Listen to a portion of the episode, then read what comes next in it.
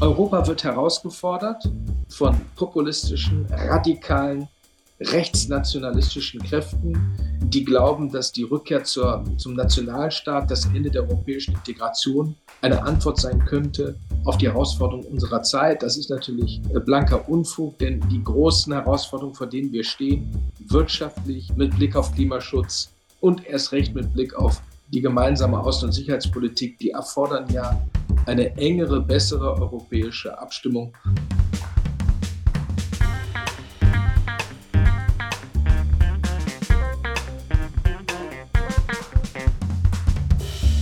Willkommen zu Folge 79 von Erststimme. Die Europäische Union steht unter Druck und das wegen einer größer gewordenen Reihe an Herausforderungen. Der russische Angriff auf die Ukraine, der Klimawandel, die Migration in die EU oder der wachsende Einfluss Chinas. In dieser Folge ist der Europaabgeordnete David McAllister zu Gast.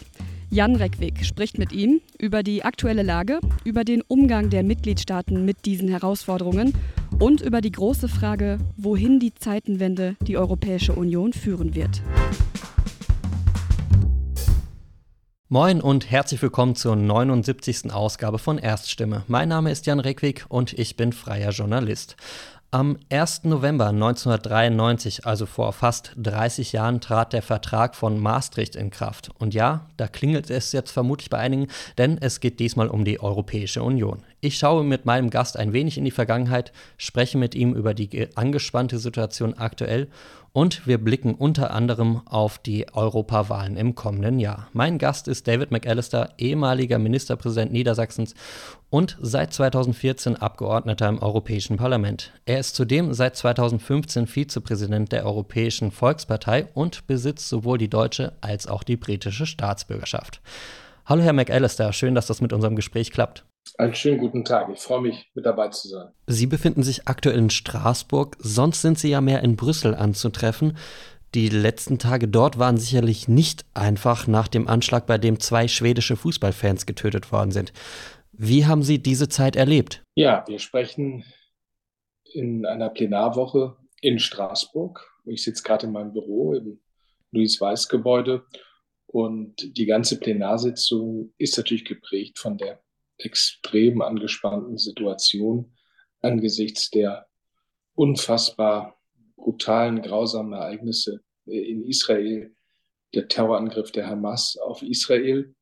Wir haben dazu heute im Plenum eine mehrstündige Debatte geführt. Unter anderem waren auch Ursula von der Leyen, die Kommissionspräsidentin, und Josep Borrell, der hohe Vertreter, anwesend. Und wir haben auch zu Beginn der Plenarsitzung an die beiden ermordeten schwedischen Staatsbürger erinnert, die ihr Leben verloren haben, weil sie Schweden waren, durch einen islamistischen Terroristen. Und wir haben auch gedacht an den ermordeten französischen Lehrer. Also das ist eben eine traurige Realität, dass wir in der Europäischen Union immer wieder auch mit solchen barbarischen Terroranschlägen konfrontiert sind. Wir bleiben noch einen Moment in Brüssel. Es ist ja nicht der erste Anschlag, den Sie dort während Ihrer Amtszeit miterleben. Im März 2016 starben 32 Menschen bei Selbstmordattentaten in der Innenstadt Brüssels und am Flughafen. Wie beeinflussen solche Taten auch Ihre politische Arbeit? Zum einen ist das natürlich ein wichtiges Thema, für, auch für die Europapolitik, nicht nur für die nationale belgische Politik. Was können wir in der Europäischen Union, was kann der belgische Staat, was kann Brüssel leisten, um die Sicherheit der Menschen äh, zu gewährleisten. Wir haben seit 2016 eine erhöhte Polizeipräsenz äh, in Brüssel zu verzeichnen. Ähm, überall gibt es äh, immer wieder auch sichtbare Zeichen, dass der belgische Staat Flagge zeigt. Äh, wichtig ist, dass die Politik versucht, entschlossen zu handeln, um möglichst die Sicherheit der Bürgerinnen und Bürger sicherzustellen. Auf der anderen Seite dürfen solche Terroranschläge eben keinen Einfluss haben auf die Art und Weise, wie wir leben. Denn genau das beabsichtigen ja diese Terroranschläge. Diese Terroranschläge sind auch immer ein Angriff auf, wie wir das sagen, our European way of life, die Art und Weise, wie wir in Europa leben. Das heißt, eine, ein, ein, ein Leben, was Demokratie, Freiheit, Rechtsstaatlichkeit, die Gleichberechtigung von Frauen und Männern und religiöse Toleranz bejaht. Und das lassen wir uns von niemandem kaputt machen. Wir schauen ein wenig mal in die Vergangenheit. Sie wurden in Westberlin als Sohn eines schottischen Normandien-Veterans geboren. Wie haben Sie diese Zeit in Berlin als Kind erlebt? Ich bin Jahrgang 1971. Ich bin in Westberlin aufgewachsen. Mein Vater war dort stationiert mit den britischen Streitkräften. Mein Vater war erst uniformierter Soldat in der britischen Armee, hat, wie Sie es beschrieben haben, im Zweiten Weltkrieg gedient gegen Nazi-Deutschland und ist dann später in den 50er Jahren zurückgekehrt, dann als ziviler Beamter und hat sein ganzes Berufsleben dann bis zur Pensionierung in Deutschland verbracht. Unsere letzte Station war West-Berlin. Dort bin ich elf Jahre lang aufgewachsen. Und das war natürlich eine auf der einen Seite sehr behütete Kindheit in der britischen Siedlung in Charlottenburg in der Nähe des Olympiastadions mit britischem Kindergarten, britischer Schule. Wir haben Schuluniformen getragen. Also es war ein sehr britisches Leben mitten auf deutschem Boden in West-Berlin. Auf der anderen Seite war, und ich glaube, das können alle Westberliner nachvollziehen, die in den 60er, 70er und 80er Jahren das erlebt haben, war Westberlin natürlich eine Stadt, die in jeglicher Hinsicht besonders war. Auf der einen Seite waren wir die Insel der Freiheit äh, gegenüber, äh, innerhalb umschlossen von der DDR und umschlossen auch von äh, nationaler Volksarmee und sowjetischen Streitkräften. Auf der anderen Seite hatte das Leben in Westberlin natürlich auch zur Konsequenz, dass man am Wochenende eben nicht mal schnell rausfahren konnte ins Grün. Das war für Angehörige der Alliierten nicht erlaubt, sondern äh, die einzige Möglichkeit, mal rauszukommen, aufs Land zu fahren, war dann tatsächlich bis Helmstedt zu fahren. Und deshalb hat auch die Transitautobahn eine besondere Rolle in meiner Kindheit gehabt. Ich wusste immer, wenn es mal mit dem Auto in Richtung Helmstedt ging, dann war spätestens nach zweieinhalb, drei Stunden waren wir dann auch im freien westlichen Teil Deutschlands angekommen. Und wie oft haben Sie dann mal die Luft außerhalb Berlins schnuppern können? Oft. Wir sind oft nach Westdeutschland gefahren, äh, aber auch wenn es in den Urlaubsreisen ging, dann mit dem Wohnwagen. Äh, für die Alliierten damals, daran können sich ja nur noch die wenigsten erinnern, es gab ja drei Transitautobahnen von West-Berlin äh, in die Bundesrepublik West aber eine nach Richtung Hamburg, eine Richtung Hannover über Helmstedt und eine Richtung Süden, aber für die Alliierten, die durften eben nur die Transitstrecke von Berlin über Magdeburg nach Helmstedt fahren. Sie sind dann allerdings nach Westdeutschland ähm, gezogen und zwar ging es mit Ihren Eltern und Ihren Schwestern nach Bad Bederkesa im Landkreis Cuxhaven, wo Sie auch noch heute mit Ihrer Familie leben. Sie machten ihr Abitur, waren bei der Bundeswehr in Cuxhaven und absolvierten ein Jurastudium in Hannover. Es zog sie dann aber doch mehr in die Politik und so kam es, dass sie im Jahr 2010 der bis dato jüngste Ministerpräsident Niedersachsens wurden. Sie waren damals 39 Jahre alt. Ja, und mit der Wiederwahl 2013, knapp drei Jahre später, hat es dann nicht geklappt. Wie kam es, dass Sie dann 2014 sagten, ja, tschüss Landtag Niedersachsen, ich gehe nach Brüssel ins Europäische Parlament? Ich war 16 Jahre insgesamt Abgeordneter des Niederländischen Landtages, habe sowohl Oppositionszeit erlebt, dann Regierungsverantwortung und dann wieder Opposition. So ist das in der Demokratie und ich kann bestätigen, dass zu regieren noch schöner ist, als in der Opposition zu sein. Gleichwohl ist die Opposition natürlich von elementarer Bedeutung in der Demokratie. Ähm, ich habe nach 2013, nach der Wahl, bin ich schnell zur Erkenntnis gekommen, dass alles seine Zeit hatte. Ich war sieben Jahre Vorsitzender der CDU-Landtagsfraktion, drei Jahre Ministerpräsident, dass dann auch der Zeitpunkt gekommen war, die niedersächsische Landespolitik zu verlassen, um auch der nächsten Generation neuen Köpfen und Gesichtern die Möglichkeit zu geben, äh, Verantwortung wahrzunehmen. Und nach einem längeren Gespräch mit Angela Merkel äh, haben wir uns dann einvernehmlich dafür entschieden, dass ich als Nachfolger von Hans-Gerd Pöttering, der ja der langjährige Spitzenmann der niedersächsischen CDU im Europäischen Parlament war. Er hatte ja angekündigt, nicht wieder zu kandidieren, dass ich dann Hans-Gerd Pöttering äh, als Spitzenkandidat der CDU Niedersachsen quasi ersetze. Und so habe ich 2014 dann fürs Europäische Parlament kandidiert. Ich bin von der Familie her äh, europäisch geprägt. Ich bin überzeugter Europäer und vor allen Dingen war ich als Ministerpräsident auch zuständig für die nicht nur bundespolitische Positionierung des Landes Niedersachsen, sondern auch für die Europapolitik.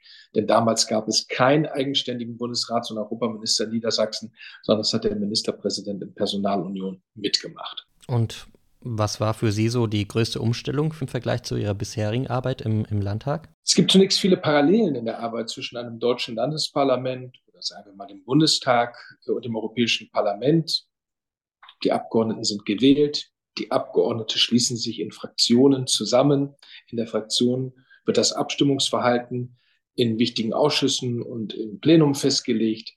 Äh, die Sach- und Facharbeit findet in den Ausschüssen statt, die Abstimmung findet im Plenum statt. Also es gibt doch sehr viele Parallelen zur deutschen Politik, aber es gibt natürlich auch Unterschiede. Und der wesentliche Unterschied ist, das Europäische Parlament ist ein multinationales Parlament, es ist das einzige Parlament, was von den Menschen direkt gewählt ist, was Abgeordnete aus unterschiedlichen Ländern hat. Und in diesem Europäischen Parlament treffen sich eben Abgeordnete aus 27 Staaten mit 24 offiziellen Sprachen, äh, die hier gesprochen werden dürfen im Parlament. Und insofern ist das Europäische Parlament für mich auch jetzt nach über neun Jahren immer noch jede Woche ein besonderes interkulturelles Erlebnis. Und äh, ich glaube, man sollte, wenn man für das Europäische Parlament kandidiert, immer auch offen sein für eine andere Art und Weise, wie man Politik macht. Wir in Deutschland haben unsere bestimmten politischen Rituale, aber andere Länder haben eben auch ganz andere äh, Herangehensweisen. Und am Ende ist es, glaube ich, das Beste, wenn wir aus allen politischen Kulturen jeweils die besten Beispiele übernehmen und das, was nicht so gut ist und was nicht so schön ist, und das gibt es in jeder politischen Kultur, dass wir das möglich sein lassen. Haben Sie ein Beispiel, was Ihnen da jetzt so ad hoc einfällt? Also ich glaube, dass wir Deutschen äh, sehr stark sind in der Präzision unserer politischen Argumentation, aber wir müssen immer wieder aufpassen, dass wir nicht belehrend gegenüber anderen äh, wirken. Das ist so ein typisches Beispiel, was ich gelernt habe. Also ich würde sagen, etwas mehr mediterrane Gelassenheit könnte hier und dort der deutschen Politik auch mal gut tun. Okay, schön gesagt.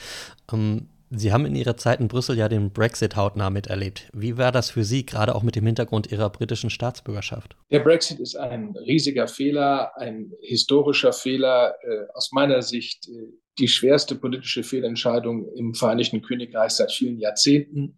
Gleichwohl, es war am Ende eine knappe Entscheidung bei diesem Referendum und die britische Regierung fühlte sich dann dem Votum des Referendums verpflichtet und so ist das, so sind die Briten eben seit 2020 nicht mehr äh, mit dabei. Ich bedauere das nach wie vor sehr. Das Vereinigte Königreich war sicherlich kein einfacher Partner in der Europäischen Union. Es gab auch nicht selten auch handfeste Meinungsverschiedenheiten auch über die künftige Ausrichtung der Europäischen Union. Und dennoch, ohne das Vereinigte Königreich ist die Europäische Union geschwächt worden. Mein Petitum war immer auf Englisch, Britain should be leading, not leading the European Union. Leider hat uns das drittgrößte Land, die zweitstärkste Volkswirtschaft und die führende militärische Macht Europas verlassen. Wir haben uns seitdem um ein ordentliches nachbarschaftliches Verhältnis zu den Briten bemüht. Und wir haben, glaube ich, jetzt mit dem Austrittsabkommen und mit dem Handels- und Kooperationsabkommen zwei gute juristisch fundierte Säulen, die unsere künftigen Beziehungen regeln. Es war nicht immer alles ganz einfach nach dem Brexit. Es gab auch ein paar Enttäuschungen, weil London auch das, was versprochen wurde, anschließend nicht umgesetzt hat.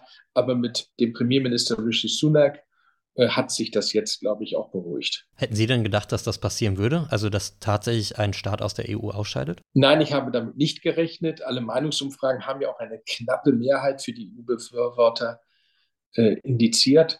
Äh, am Ende ist für mich das Brexit-Referendum ein trauriges, aber zugleich auch mahnendes Beispiel, was passiert, wenn Populisten Halbwahrheiten und Dreiviertellügen und zum Teil auch ganze Lügen verbreiten. Es ist ja in diesem Brexit-Referendum von den EU-Gegnern so viel an Falschinformationen äh, gestreut worden. Insofern, wenn wir historisch zurückschauen, wann ist uns zum ersten Mal das Phänomen Fake News begegnet? Es war wahrscheinlich 2015, 2016 in der Vorbereitung auf das britische EU-Referendum. Und die Ereignisse seit dem endgültigen Austritt des Vereinigten Königreichs aus der Europäischen Union, aus dem Binnenmarkt und aus der Zollunion zeigen ja auch, es ist ja alles andere als eine Erfolgsgeschichte. Der Brexit ist ein großer Flop und zu Recht fühlen sich viele Menschen im Vereinigten Königreich äh, auch verraten und betrogen durch diejenigen, die ihnen alles Mögliche versprochen haben und nichts davon gehalten haben. Wenn wir jetzt noch ein paar Jahre zurückschauen, der Vertrag von Maastricht ist vor knapp 30 Jahren in Kraft getreten. Was ist von den damaligen Zielen aus Ihrer Sicht eigentlich geblieben? Mit dem Maastricht-Vertrag wurden die Grundlagen geschaffen für die Europäische Union, wie wir sie heute kennen. Und die ist natürlich dann fortentwickelt worden durch den Vertrag von Lissabon 2007, der dann 2009 in Kraft getreten ist. Als Vorsitzender des Auswärtigen Ausschusses im Europäischen Parlament kann ich am besten die Fragen der Außen- und Sicherheitspolitik beurteilen. Und hier finde ich, dass wir seit 1992 doch eine ganze Menge erreicht haben.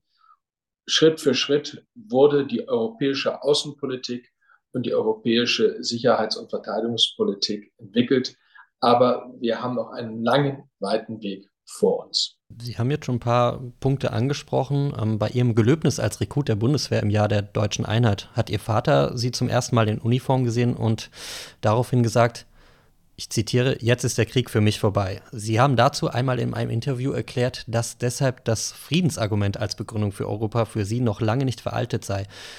Für wie gefährdet sehen Sie dieses Argument im Moment? Na, wir sehen ja seit dem 24. Februar 2022, dass der Krieg nach Europa zurückgekehrt ist. Das größte Land Europas, die Russische Föderation, hat das flächenmäßig zweitgrößte Land, die Ukraine, völkerrechtswidrig überfallen und führt seitdem einen grausamen Invasionskrieg gegen die Ukraine.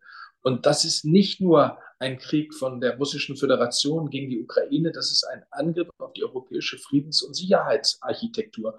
Und deshalb unterstützen wir eben auch die Ukraine in ihrem Abwehrkampf gegen die russische Invasion, denn sollte sich Putin durchsetzen mit seinem völkerrechtswidrigen Angriffskrieg, dann hätte das auch Konsequenzen für die Art und Weise, wie wir in Europa zukünftig zusammenleben wollen. Der Frieden ist ein ganz hohes Gut. Der Frieden ist nicht selbstverständlich. Die Europäische Union hat in West- und Nordeuropa für die längste Phase des Friedens gesorgt, seitdem wir überhaupt verlässlich Geschichte in diesem Teil der Welt aufschreiben. Und deshalb hat die Europäische Union auch zu Recht den Friedensnobelpreis erhalten. Die Europäische Union ist ein großartiges Projekt der Freiheit, der wirtschaftlichen Dynamik, der gemeinsamen Innen- und Rechtspolitik. Aber es ist vor allen Dingen ein Projekt des Friedens und wir können in Europa gar nicht dankbar genug sein, dass kluge Frauen und Männer nach 1945 auf die Idee gekommen sind, dass wir nicht mehr so weitermachen können wie im 19. und in der ersten Hälfte des 20. Jahrhunderts. Und deshalb bin ich der felsenfesten Überzeugung, die europäische Einigung ist die einzig richtige Antwort auf die historischen Fehler, die wir in Europa gemacht haben, insbesondere und gerade auch was Deutschland angeht, denn die deutschen Nationalsozialisten tragen die Verantwortung für den Zweiten Weltkrieg und für die Barbarei des nationalen Sozialismus. Und dass wir als Deutsche nach 1945 wieder aufgenommen worden sind in die Familie zivilisierter europäischer Nationen, setzte Vergebung und Gnade unserer Nachbarn voraus. Und deshalb können wir so dankbar sein, dass wir das geschafft haben. Und deshalb ist für mich das Gestalten der europäischen Integration, das Gestalten der weiteren europäischen Integration eben auch zu Recht deutsche Staatsräson, wie es in der Präambel des Grundgesetzes formuliert ist. Wir gucken noch mal kurz ein wenig auf Maastricht und zwar, wie hat sich die EU in den letzten 30 Jahren entwickelt? Gab es da Punkte, wo Sie sagen würden, oh, das hätte man vielleicht ein bisschen mehr schon im Vorhinein vielleicht äh, beachten sollen oder Dinge, die besonders gut gelaufen sind? Was würden Sie sagen? Also wir haben ja in den letzten äh, Jahren und Jahrzehnten noch enorme Fortschritte bei der europäischen Integration gemacht. Wir haben mittlerweile die gemeinsame Währung, den Euro, in fast allen Ländern der Europäischen Union eingeführt. Wir haben die Binnengrenzkontrollen abgeschafft. Wir haben den Binnenmarkt dynamisch weiterentwickelt. Der Binnenmarkt ist der weltweit stärkste. Nirgendwo sind selbstständige Länder wirtschaftlich so verflochten und damit gemeinsam auch so stark wie in Europa. Wir haben eine gut funktionierende Zollunion. Wir haben in der Handelspolitik unser ganzes Potenzial zur Geltung gebracht. Handelspolitisch ist die Europäische Union eine Weltmacht. Niemand macht uns was vor. Wir haben Augenhöhe mit allen anderen Teilen der Welt. Wir sind in der gemeinsamen Innen- und Rechtspolitik gut vorangekommen, insbesondere bei Fragen, wie wir den Terrorismus bekämpfen, wie wir gegen den Drogenhandel vorgehen, wie wir in der Justiz enger zusammenarbeiten oder auch bei dem Austausch von Informationen für die Polizei und Strafverfolgungsbehörden. Also wir haben schon enorm viele Schritte erreicht. Ich möchte den Bildungsbereich erwähnen äh, mit Erasmus Plus, der es mittlerweile ja Hunderttausenden von jungen Europäern ermöglicht hat, einmal einen Teil der Ausbildung in einem anderen europäischen Land zu begehen. Also wir haben so viele Sachen erreicht in Europa, die für uns mittlerweile selbstverständlich erscheinen, aber in Wirklichkeit das Ergebnis harter politischer Verhandlungen waren und auch immer die Initiative mutiger Frauen und Männer erfordert hat, die da vorangegangen sind. Dass wir in Europa überall frei reisen können, dass wir überall aus, eine Ausbildung machen können, studieren können, arbeiten können, unseren Lebensabend verbringen können, ist ein, im Grunde genommen, wenn man zurückschaut angesichts unserer Geschichte, eigentlich ein Wunder. Und deshalb lohnt es sich immer wieder auch für die europäische Integration äh, weiter zu kämpfen. Wir haben vieles erreicht, aber unbestritten, es gibt eine ganze Reihe von politischen Feldern, wo wir dringend in den nächsten Jahren in Europa vorankommen müssen. Es gab natürlich aber auch Punkte, die nicht so gut gelaufen sind. Also wenn wir Richtung Euro-Krise schauen oder ähm, die Geschichte damals mit der Aufnahme von Griechenland als Beispiel, was würden Sie sagen, wo wurden dann doch eher Fehler gemacht? Die Europäische Union befindet sich, wie wir das in Brüssel formulieren, seit 2007, 2008 in einer Phase von Polykrisen, also mehrere Krisen hintereinander. Jede einzelne Krise war immer wieder auch eine Herausforderung, zum Teil eine Zerreißprobe für den europäischen Zusammenhalt. Erst die Wirtschafts- und Finanzkrise 2007, 2008, 2009. Dann die erste Migrationskrise 2014, 2015. Dann der bereits angesprochene Brexit 2016 mit dem endgültigen Austritt nach dem Referendum 2020. Dann gab es die Hoffnung zu Beginn der dieser Wahlperiode des Europäischen Parlaments, dass wir uns wieder mehr kümmern darum, Brücken zu bauen zwischen Ost und West, zwischen Nord und Süd, zwischen ärmeren und reicheren Ländern und dass wir uns auch wieder mehr um Fragen kümmern, wie wir das europäische Haus zukunftsfest gestalten können. Und dann kamen eben zwei Jahrhundertkrisen hintereinander weg. Erst die Pandemie, die wiederum eine besondere Herausforderung für die Europäische Union war, eine nie dagewesene gesundheitspolitische Herausforderung und dann seit dem 24. Februar 2020 eben der russische Angriffskrieg gegen die Europäische Union. Ja, in der Rückschau hat man auch in Europa immer wieder Fehler gemacht, das ist klar, aber das Bemerkenswerte ist, trotz all dieser Krisen sind wir in der Europäischen Union beieinander geblieben, haben uns nicht auseinanderdividieren lassen. Und es gibt kein einziges Land in Europa, was in der Europäischen Union, was dem britischen Beispiel folgen will und unsere Staatengemeinschaft verlassen möchte. Schauen wir einmal auf das Hier und Jetzt. Am Wochenende wurde in Polen gewählt. Was sagen Sie zu den dortigen Wahlergebnissen? Ich begrüße den Ausgang der polnischen Parlamentswahlen. Ich habe den polnischen Wahlkampf aus der Entfernung natürlich versucht, aufmerksam äh, anzuschauen. Ähm, die Polen haben entschieden und das ist für mich ein Sieg für die Rechtsstaatlichkeit und für die Demokratie in Polen.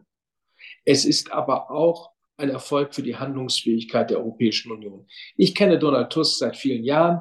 Er war unser EVP-Präsident. Ich war einer seiner Vizepräsidenten. Ich schätze ihn sehr und bin mir sehr sicher, dass Donald Tusk, wenn er dann mit der Regierungsbildung von Präsident Duda beauftragt worden ist, dass es jetzt auch eine Chance gibt, dass Polen wieder ein aktiver Player im europäischen Konzert wird. Und das ist ebenso wichtig. Möglicherweise gibt es sogar die Chance, dass festgefahrene Weimarer Dreieck, also die Zusammenarbeit zwischen Deutschland, Frankreich und Polen, äh, wieder mit äh, Leben zu erfüllen. Also Poland is back, äh, wie wir in Brüssel das äh, formuliert haben. Und ich freue mich sehr, dass wir jetzt eine konstruktive polnische Regierung hoffentlich wieder erleben werden. Und wenn das so ist, dann können auch sehr schnell die bislang zurückgehaltenen EU-Strukturfördermittel dann auch äh, ausgezahlt äh, werden. Also gehen Sie schon von einer starken Signalwirkung aus. auch für die EU? Der polnische Wahlkampf ist ja extrem polarisiert geführt worden und die regierende Peace-Partei hat ja mit allen Mitteln versucht, die demokratische Opposition zu bekämpfen. Und wie viele internationale Beobachter haben gesagt, dass die Wahlen in Polen frei waren, aber sie waren eben nicht fair, weil es eben keine, mit Blick zum Beispiel auf das staatliche Fernsehen, eben keine faire Berichterstattung gab, äh, äh keine ausgewogene Berichterstattung, wie wir das in anderen Ländern, auch bei uns in Deutschland, äh, kennen. Insofern, trotz äh, dieses massiven Einsatzes der staatlichen Propaganda, haben am Ende eine knappe Mehrheit der Polen sich für einen demokratischen, rechtsstaatlichen Neuanfang entschieden. Und das sind gute Nachrichten. Ich war doch auch persönlich sehr betrübt über die extrem antideutschen Stimmungen, die Teile der polnischen Regierungspartei immer wieder versucht haben zu entfachen. Und äh, so sollten wir in Europa nicht miteinander umgehen. Hm, ich steige jetzt mal mit einem kurzen Zitat ein. Ich zitiere. Wer mit der Ukraine zu tun gehabt hat, der weiß, dass das ein Land ist, das auf allen Ebenen der Gesellschaft korrupt ist. Das sagte Jean-Claude Juncker in einem Interview der Augsburger Allgemein Anfang des Monats.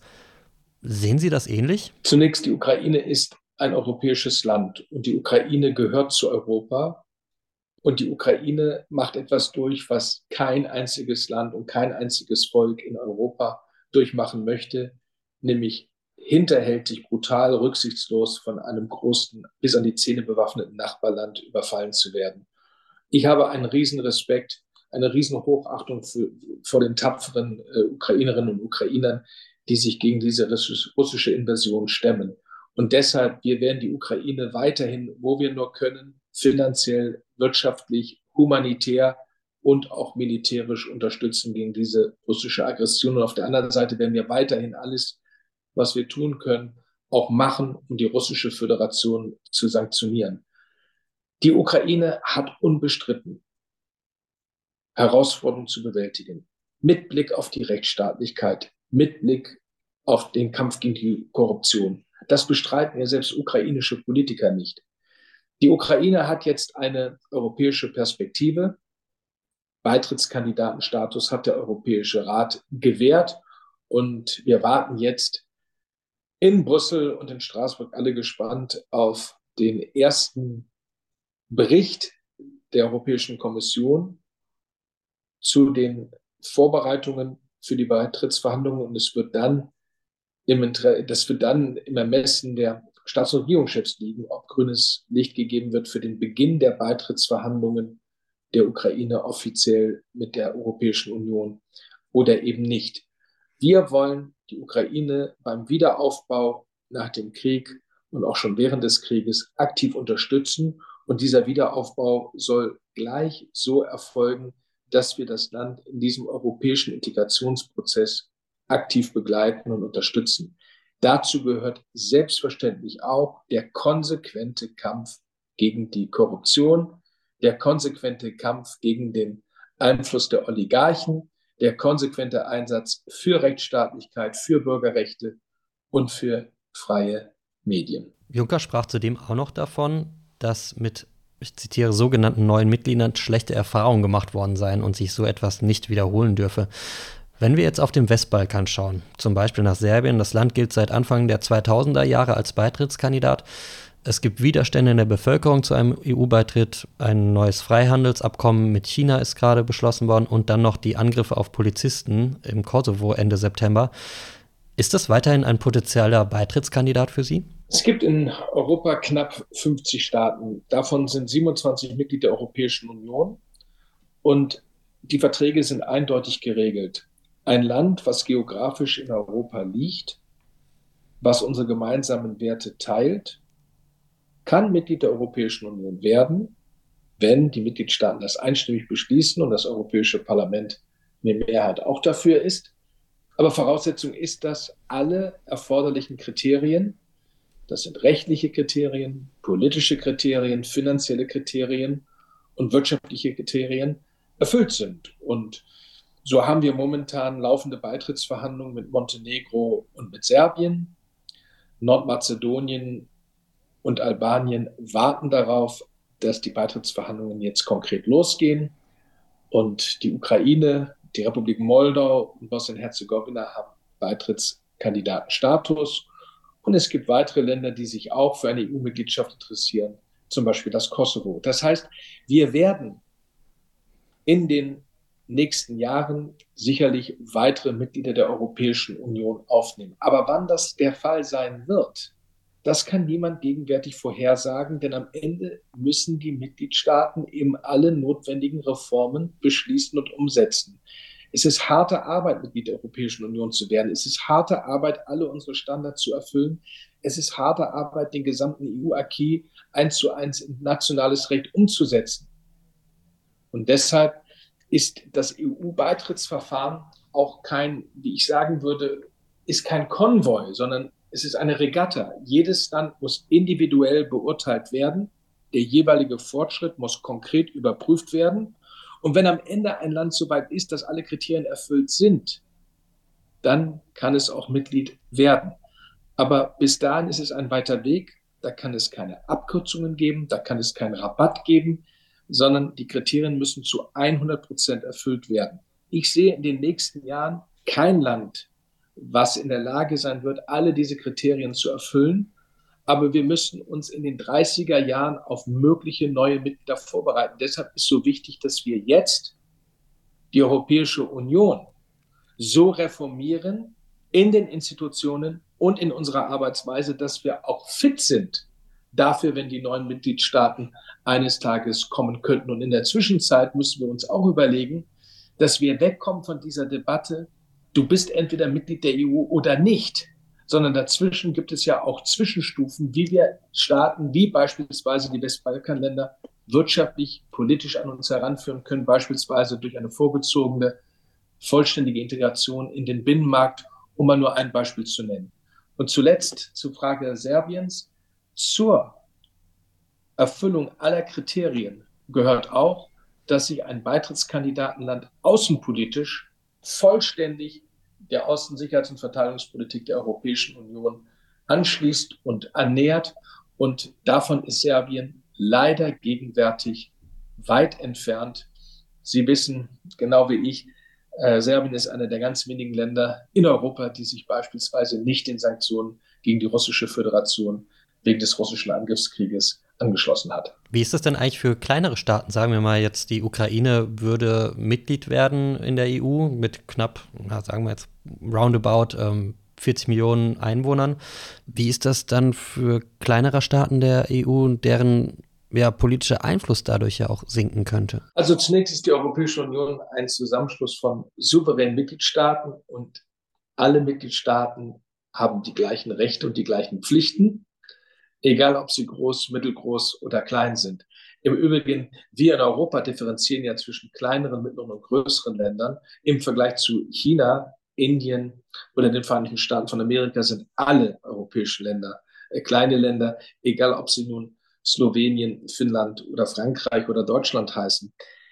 Ein neuer Mitgliedstaat würde genauso Sitz und Stimme im Rat haben, könnte dort den Einfluss üben und ein neues Mitgliedsland würde entsprechend dann auch den Bevölkerungsanteil unter Berücksichtigung der sogenannten degressiven Proportionalität dann auch Abgeordnetensitze im Europäischen Parlament bekommen. Wir haben das ja bewiesen in der Geschichte unserer Europäischen Union, wie wir von sechs auf neun, von neun auf zwölf, von zwölf auf 15, von 15 auf 25, dann auf 27 und schließlich mit Kroatien 2013 auf 28 Mitgliedstaaten gewachsen sind. Das war jedes Mal eine Herausforderung, aber zugleich hat jedes Mal auch die Europäische Union am Ende schnell und gut diese neuen Mitgliedstaaten integriert. Damit der Integrationsprozess auch dann erfolgreich ist, ist es umso wichtiger, dass ein Land tatsächlich alle Kriterien vollständig erfüllt, nicht nur auf dem Papier, sondern in der Praxis. Seit 2015 ploppt immer wieder das Thema Migration auf und aktuell wieder sehr intensiv. Hier geht es auch gerade um die Sekundärmigration, also dass zum Beispiel Geflüchtete nicht im ersten Staat der EU, in dem sie angekommen sind, bleiben, sondern selbstständig weiterziehen. Wie sollte Ihrer Meinung nach mit dieser Situation umgegangen werden? Also zunächst, Europa ist immer ein Kontinent gewesen und erst recht die Europäische Union, die offen für Einwanderung ist. Wir brauchen qualifizierte Zuwanderung in einzelnen Mitgliedstaaten, alleine schon um, um die Bedürfnisse unseres Arbeitsmarktes Rechnung zu tragen. Insofern werbe ich dafür, dass wir als Europa, als Europäische Union ein interessanter Standort sind für diejenigen Menschen, die zu uns kommen wollen, die hier arbeiten wollen und die die Voraussetzungen mitbringen für unseren hochkomplexen Arbeitsmarkt. Und auf der anderen Seite ist die Europäische Union immer auch ein sicherer Hafen gewesen für diejenigen Menschen, die tatsächlich vor Krieg und Gewalt flüchten und die einen Anspruch haben, hier zu bleiben. Das Problem ist, dass wir zu viele Menschen haben, die auf den Weg nach Europa sich machen, aus nachvollziehbaren Gründen, aber die nicht einen Anspruch, ein Recht haben, hier zu bleiben. Es kommen zu viele und deshalb muss die Migrationspolitik in Europa besser geordnet werden, sie muss besser gesteuert werden und sie muss im Ergebnis auch begrenzt werden. Ganz entscheidend ist, dass wir wegkommen von der jetzigen Lage mit überfüllten Aufnahmezentren, mit den jetzt aus der Not erfeuchten verstärkten Grenzkontrollen innerhalb der Europäischen Union und vor allen Dingen, dass es viel zu viele Menschen gibt, die ihr Leben riskieren und dann auch traurigerweise ihr Leben verlieren im Mittelmeer, weil sie in die Hände von Schleppern und Schleusern gelangen, die ja die eigentlichen Verbrecher sind in diesem System. Wir haben viele Monate verloren. Die Zeit drängt enorm. Äh, wir spüren ja in Deutschland, wie in anderen Mitgliedstaaten auch, aber gerade bei uns in Deutschland, wie dramatisch mittlerweile die Situation ist. Ich finde, der Beschluss der EU-Innenminister zur Reform der gemeinsamen Einwanderungs- und Asylpolitik der letzten Wochen ist in diesem Zusammenhang ein richtiger Schritt in die richtige Richtung. Jetzt müssen die sogenannten Trilogverhandlungen zwischen dem Rat, der Kommission und dem Parlament äh, schnell abgeschlossen werden. Die spanische Ratspräsidentschaft steht hier vor einer besonderen Herausforderung. Aber eines ist klar, ein Blick in die Kommunen genügt, um zu sehen, dass diese längst jenseits ihrer Belastungsgrenzen angekommen sind. Wir müssen in der aktuellen Migrationskrise rasch und jetzt auch konsequent mit einem Kurs der Begrenzung gegensteuern. Und dazu brauchen wir einen effektiven Schutz der europäischen Außengrenzen. Wir brauchen konsequente Rückführungsabkommen und wir brauchen insgesamt in Europa schnellere Asylverfahren. Sie haben es gerade angesprochen, Ihrer Meinung nach sollten die EU-Außengrenzen besser geschützt werden. Wie sehe denn so ein verbesserter Schutz dann genau aus? Eine der größten Errungenschaften der europäischen Integration war das grenzenlose Europa nach innen. Die abgeschafften Binnengrenzkontrollen. Für mich als Niedersachse ist es immer noch etwas ganz Besonderes, wenn wir in die Niederlande zu unseren Nachbarn fahren und ich meinen Töchtern früher, als sie klein war, erklärt haben, dass hier mal Grenzkontrollen stattfanden. Das können meine Töchter überhaupt nicht nachvollziehen, dass man sich früher ausweisen musste, dass wir früher Geld umtauschen mussten, um in den Niederlanden oder in Belgien äh, oder in Luxemburg äh, unterwegs zu sein. Also das ist ein solcher, das, die Abschaffung der Binnengrenzkontrollen ist für mich einer der sichtbarsten, wenn nicht der sichtbarste Schritt der europäischen Integration. Denn es war ja das Ziel damals, in den 50er Jahren in den, im wahrsten Sinne des Wortes die Schlagbäume in Europa einzureißen. Wer aber das grenzenlose Europa will, der muss dafür Sorge tragen, dass unsere Außengrenzen effektiv geschützt sind. Das heißt, überall an unseren europäischen Außengrenzen muss erstens der gleiche Standard gelten. Zweitens, jeder Mensch, der in die Europäische Union einreist, muss vollständig registriert werden, damit wir zu jeder Zeit wissen, wer eigentlich bei uns ist. Drittens, zum effektiven Schutz der Außengrenzen gehört auch, dass an Ort und Stelle an den Außengrenzen bereits geprüft wird, kann jemand bei uns bleiben oder nicht. Und wer bei uns nicht bleiben kann, muss umgehend so schnell wie möglich zurückgeführt werden. Dafür brauchen wir eben auch Abkommen. Wir brauchen Verhandlungen mit den Herkunftsstaaten und mit den Transitstaaten. Und schließlich muss auch gelten, dass dort, wo jemand zum ersten Mal europäischen Boden betritt, dass dort dann auch das entsprechende Registrierungsverfahren durchgeführt wird und dass nicht Migranten, wie das gegenwärtig der Fall ist, in Anführungsstrichen durchgewunken werden und dann erst beim ersten Mal in Deutschland entsprechend dann einen Antrag auf Asyl stellen. Das Funktionieren des sogenannten Dublin-Systems, also dass tatsächlich das erste Aufnahmeland auch dafür verantwortlich ist, wird aber nur funktionieren, wenn auf der anderen Seite alle EU-Mitgliedstaaten sich auch solidarisch zeigen, dass dann nach entsprechender Größe und Stärke auch diejenigen, die bleiben können, dann auch solidarisch und gerecht auf die einzelnen EU-Mitgliedstaaten verteilt werden. Es gab jetzt aber ja immer wieder auch Kritik an, an Frontex, also bezüglich zum Beispiel der, der illegalen Pushbacks. Wie schätzen Sie diese Situation ein? Frontex macht eine wichtige Arbeit. Frontex ist unsere Grund, äh, europäische Grenzschutzagentur. Ich könnte mir perspektivisch vorstellen, dass wir Frontex weiterentwickeln zu einem echten europäischen Grenzschutz, zu einer echten European äh, Border Guard, auch einer European Coast Guard, weil wenn wir uns einig sind, dass die europäischen Außengrenzen die Außengrenzen von uns allen sind, dann haben wir auch eine gemeinsame Verantwortung, egal ob wir in Nord-, Mittel- oder Südeuropa sind, dann auch gemeinsam unsere Außengrenzen zu schützen. Frontex leistet wichtige und wertvolle Arbeit. Frontex ist wie alle anderen europäischen Institutionen an Völkerrecht, an die Einhaltung von Recht und Gesetz und an die Einhaltung von humanitären Prinzipien gebunden. Und deshalb sollte es Kritik an der Arbeit von Frontex geben, dann wird das aufgearbeitet werden und dann werden entsprechende Konsequenzen auch gezogen. Und so wird das auch in der Europäischen Union gehandhabt. Werden denn Grenzschutz und Migration mit die ausschlaggebenden Themen bei der Europawahl im kommenden Jahr sein? Also die Wahlen im nächsten Jahr 2024 sind jetzt terminlich festgelegt worden. Vom 6. bis zum 9. Juni werden die Wahlen zum Europäischen Parlament stattfinden, bei uns in Deutschland am Sonntag, den 9. Juni. Und diese Wahl zum Europäischen Parlament wird wie jede Europawahl auch eine Richtungsentscheidung sein, weil einmal mehr die Bürgerinnen und Bürger in der Europäischen Union aufgefordert sind, eine Grundsatzentscheidung zu treffen. Wie soll es im Europäischen Parlament, wie soll es in der Europäischen Union weitergehen?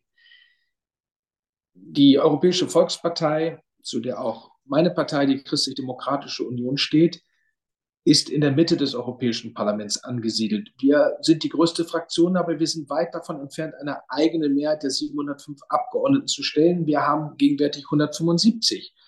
Wir haben in den letzten Jahrzehnten gezeigt, dass wir immer bereit sind, die Hand zu reichen anderen proeuropäischen Kräften wie den Sozialdemokraten, wie den Liberalen, wie vernünftigen Grünen oder gemäßigten Konservativen. Wir wollen gemeinsam dieses Projekt der europäischen Integration erfolgreich voranbringen. Europa wird herausgefordert von populistischen, radikalen, rechtsnationalistischen Kräften, die glauben, dass die Rückkehr zur, zum Nationalstaat, das Ende der europäischen Integration eine Antwort sein könnte auf die Herausforderungen unserer Zeit. Das ist natürlich äh, blanker Unfug, denn die großen Herausforderungen, vor denen wir stehen, wirtschaftlich, mit Blick auf Klimaschutz, und erst recht mit Blick auf die gemeinsame Außen- und Sicherheitspolitik, die erfordern ja eine engere, bessere europäische Abstimmung, als das gegenwärtig der Fall war. Insofern, wir wollen für ein starkes Europa äh, ein, uns einsetzen, denn ein starkes Europa ist letztlich auch die Voraussetzung dafür, dass es ein starkes, zukunftsfähiges Deutschland gibt. Und am Ende, glaube ich, wird der Wahlkampf sich um fünf wesentliche Themenkreise drehen Fragen. Erstens, wie kann Europa weltpolitikfähig gestaltet werden? Wie können wir in der Außen-, Sicherheits- und Verteidigungspolitik wichtige Schritte nach vorne gehen? Die zweite Frage wird sein, wie kann Europa partnerschaftlich gestaltet werden? Die Welt scheint ja aus den Fugen geraten zu sein. Der russische Angriffskrieg gegen die Ukraine, der Terrorangriff der Hamas auf Israel, die sich abzeichnete weitere Rivalität zwischen den USA und China, das alles schafft doch besondere Rahmenbedingungen für die Europäische Union, wo wir uns partnerschaftlich unterhaken müssen. Die dritte Frage wird sein, wie kann Europa zukunftsfest und erfolgreich gestaltet werden? Insbesondere die Frage der Wettbewerbsfähigkeit Europas muss wieder eine zentralere Rolle spielen. Das heißt, wir brauchen neue Technologien in Europa statt Verbote. Wir brauchen das Vertrauen in die Kraft der Innovation anstelle von Angst vor existenzieller Bedrohung. Wir brauchen Anreize statt bürokratischer Bevormundung. Und wir erwarten auch ganz konkrete Vorschläge, wie es denn weitergehen soll mit dem Binnenmarkt und in der Handelspolitik. Die vierte Frage wird sein, wie kann Europa gerecht und verlässlich gestaltet werden? Wir wissen in Europa, Wirtschaften kommt vor dem Verteilen und deshalb setzt soziale Sicherheit Wachstum und wirtschaftlichen Erfolg voraus. Aber dies wiederum hängt auch von verantwortungsvollen Haushalten ab. Und über diese Fragen auch der finanziellen Seriosität müssen wir in Europa mehr reden. Und schließlich fünftens, darüber haben wir eben ausführlich gesprochen, wie kann Europa auch sicherer gestaltet werden? Und dazu gehört eben auch, dass wir uns um Fragen des EU-Außengrenzenschutzes und der Kontrollen, dass wir uns darum mehr kümmern. Das sind alles Fragen, glaube ich, die die Menschen zu Recht bewegen. Darauf müssen die Parteien konkrete Antworten geben. Ich glaube, dazu wird der Europawahlkampf auch alle Möglichkeiten bieten. Schließlich ein letztes, und das ist mir noch wichtig, wir haben in der Tat so viele Krisen zu bewältigen. Und manche Menschen sagen zu Recht auch, sind das nicht viel zu viele Krisen auf einmal und kann die Europäische Union das alles auf einmal stemmen? Ich muss festhalten, trotz aller Kritik im Einzelnen Entscheidungen in der Europäischen Union. Die Europäische Union funktioniert im Krisenmodus besser, als man vermuten würde. Und wir sind bislang mit jeder Krise gewachsen. Und ich hoffe, dass diese vielen Krisen, die wir jetzt auf einmal zu bewältigen haben, auch dafür zu führen werden, dass wir am Ende ein stärkeres, handlungsfähigeres und damit auch besseres Europa unseren Bürgern präsentieren können. Und was wäre für Sie ein persönliches Ziel? was Sie verbinden als Vizepräsident der Europäischen Volkspartei mit der Europawahl? Ich trete bei der Europawahl wieder an in Niedersachsen, wenn die Partei mich aufstellt am 25. November auf Platz 1 unserer Landesliste. Ich möchte gerne auch in der nächsten Wahlperiode von 2024 bis 2029 meinen Beitrag dazu leisten, dass die Europäische Union funktioniert, dass wir handlungsfähig sind, dass wir das Europäische Parlament als die Institution, als die demokratische Institution für die Bürgerinnen und Bürger stärken und dass wir gute Politik äh, für die Menschen machen. Und ich glaube, dass die Europäische Volkspartei in den letzten Jahren und Jahrzehnten bewiesen hat, uns liegt Europa am Herzen und wir wollen unseren Beitrag dazu leisten, dass auch künftige Generationen die Vorzüge eines friedlich vereinten Europas genießen können. Das sage ich auch ganz ausdrücklich als Vater von zwei Töchtern. Herr McAllister, zum Abschluss unseres Gesprächs eine, ja, noch ein wenig utopische Frage, sage ich mal. Ähm, können Sie sich vorstellen, dass Großbritannien wieder ein EU-Mitglied wird? Und wenn ja, wann wäre das wohl möglich? Ich wünsche mir, dass eines Tages das Vereinigte Königreich wieder Mitglied der Europäischen Union wird. Denn das Vereinigte Königreich gehört zu Europa. Das Vereinigte Königreich ist doch nicht irgendein Drittstaat, sondern unser zuverlässiger NATO-Verbündeter, unser unmittelbarer Nachbar, ein ganz wichtiger wirtschaftlicher Handelspartner. Und wie sehr sind wir auch gerade in Deutschland kulturell, wirtschaftlich, politisch, im Sport, in so vielen Bereichen mit den Engländern, mit den Schotten, mit den Walisern und den Nordiren verbunden. Aber es wird dauern, bis das Vereinigte Königreich wieder Mitglied der Europäischen Union werden kann. Die erste Voraussetzung ist, dass es erstmal einen festen politischen Willen gibt, wieder in die Europäische Union zurückzukehren. Und da muss man ehrlicherweise sagen, der ist gegenwärtig nicht vorhanden. Die regierenden Konservativen wollen definitiv nicht zurück in die EU. Sie waren ja ganz maßgeblich dafür verantwortlich, dass die Briten aus der EU ausgetreten sind. Aber auch die oppositionelle Labour Party, die nach gegenwärtigen Umfragen eine Chance haben könnte, den nächsten Premierminister zu stellen, wird nicht mit einer Forderung nach Wiedereintritt in die Europäische Union in den Wahlkampf gehen. Also insofern glaube ich, so sehr wir uns das vielleicht alle wünschen würden, es ist zumindest kurz- und mittelfristig nicht realistisch. Aber wie Donald Tusk in seiner Funktion als Ratspräsident 2016 äh, gesagt hat, unsere Tür wird immer ein Stück offen bleiben für den Fall, dass die Briten doch wieder in den Kreis der Europäischen Union Staaten zurückkehren möchten. Herr McAllister, wir sind am Ende dieser Folge von Erststimme angelangt. Vielen Dank für Ihre Zeit und das tolle und interessante Gespräch. Ich wünsche Ihnen alles Gute und viel Erfolg weiterhin in Brüssel bzw. Straßburg. Vielen Dank, Herr Reckwig. Alles Gute. Hat Spaß gemacht. Das war Folge 79 von Erststimme. Die nächste Folge erscheint wie gewohnt in zwei Wochen am 8. November. Wir freuen uns, wenn Sie auch dann wieder reinhören und wünschen Ihnen bis dahin eine gute Zeit.